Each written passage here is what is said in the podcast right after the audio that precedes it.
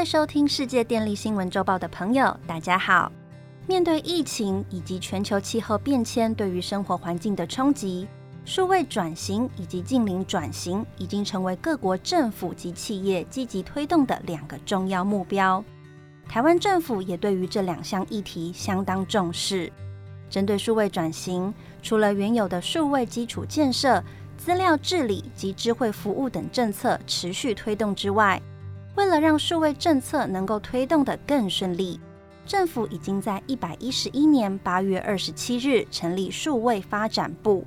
负责国家数位发展政策的整体规划，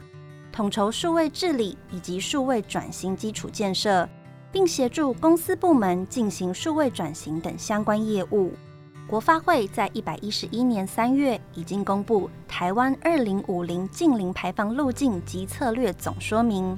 以能源、产业、生活、社会等四大转型策略，以及科技研发、气候法治等两大治理基础，作为近零排放的策略架构。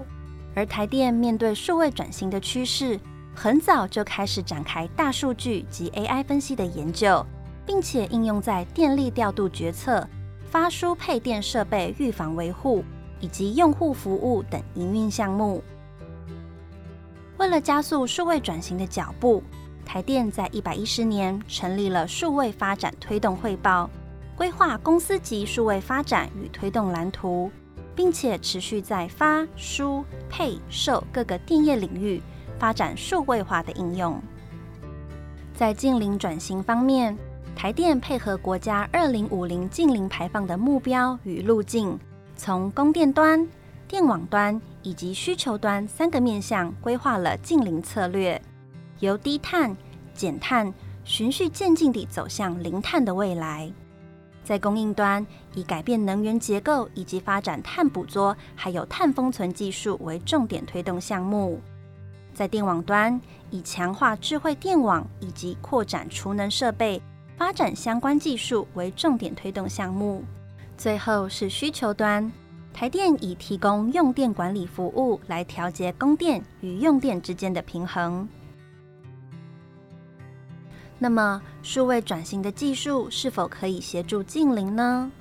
根据联合国气候变迁纲要公约估计，利用数位科技协助企业推动近零碳排，将可有效减少百分之二十的碳排。数位发展部针对数位近邻是怎么做的呢？首先，数位产业署、资通安全署会先完成碳盘查，之后将建立数位产业温室气体盘查资源的登录系统。这套系统能够依据产业特性设计，来借接环保署温室气体排放量盘查登录系统，并且提供减碳规划。而民主网络司负责规划、协调及推动近邻合作，以及促进数位发展近邻典范的国际合作。另外，今年的总统杯黑客松主题定为“零碳转型，幸福前行”，来鼓励国人去做更多数位近邻的发想以及应用落地实践。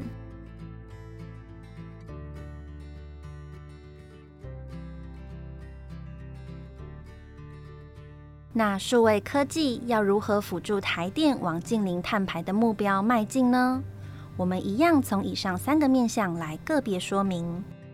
以供电端来说，目前台电是以逐步增加再生能源以及天然气发电的比例为目标，但是再生能源在发电队伍里是看天吃饭的不稳定因素，在加入供电行列时，如果发电变化量太大。容易造成电网端的压力，这时候就需要针对气象资料进行精准的 AI 分析预测，来帮助台电更精准的调度绿能或是低碳排的机组，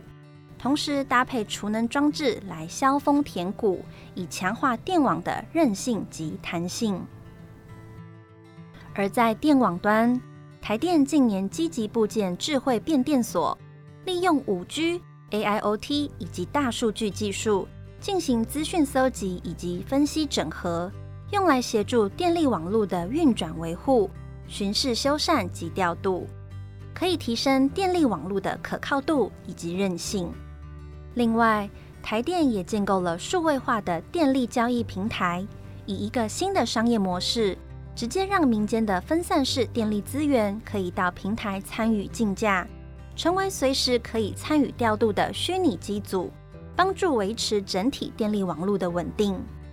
最后是需求端，台电结合行动数位技术以及 AMI 智慧电表数据应用，推出了台湾电力 APP。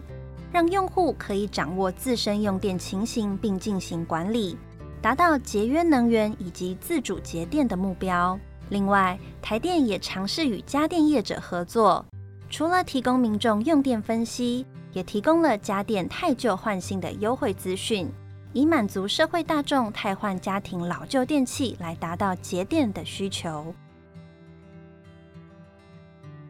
透过上述数位科技的应用。不仅可以提升供电稳定，同时强化了能源管理能力，也使得用户用电更加便利。未来，台电将在发、输、配、售各种电业领域持续发展数位科技的应用，与台湾社会整体携手合作，共同迈向近零。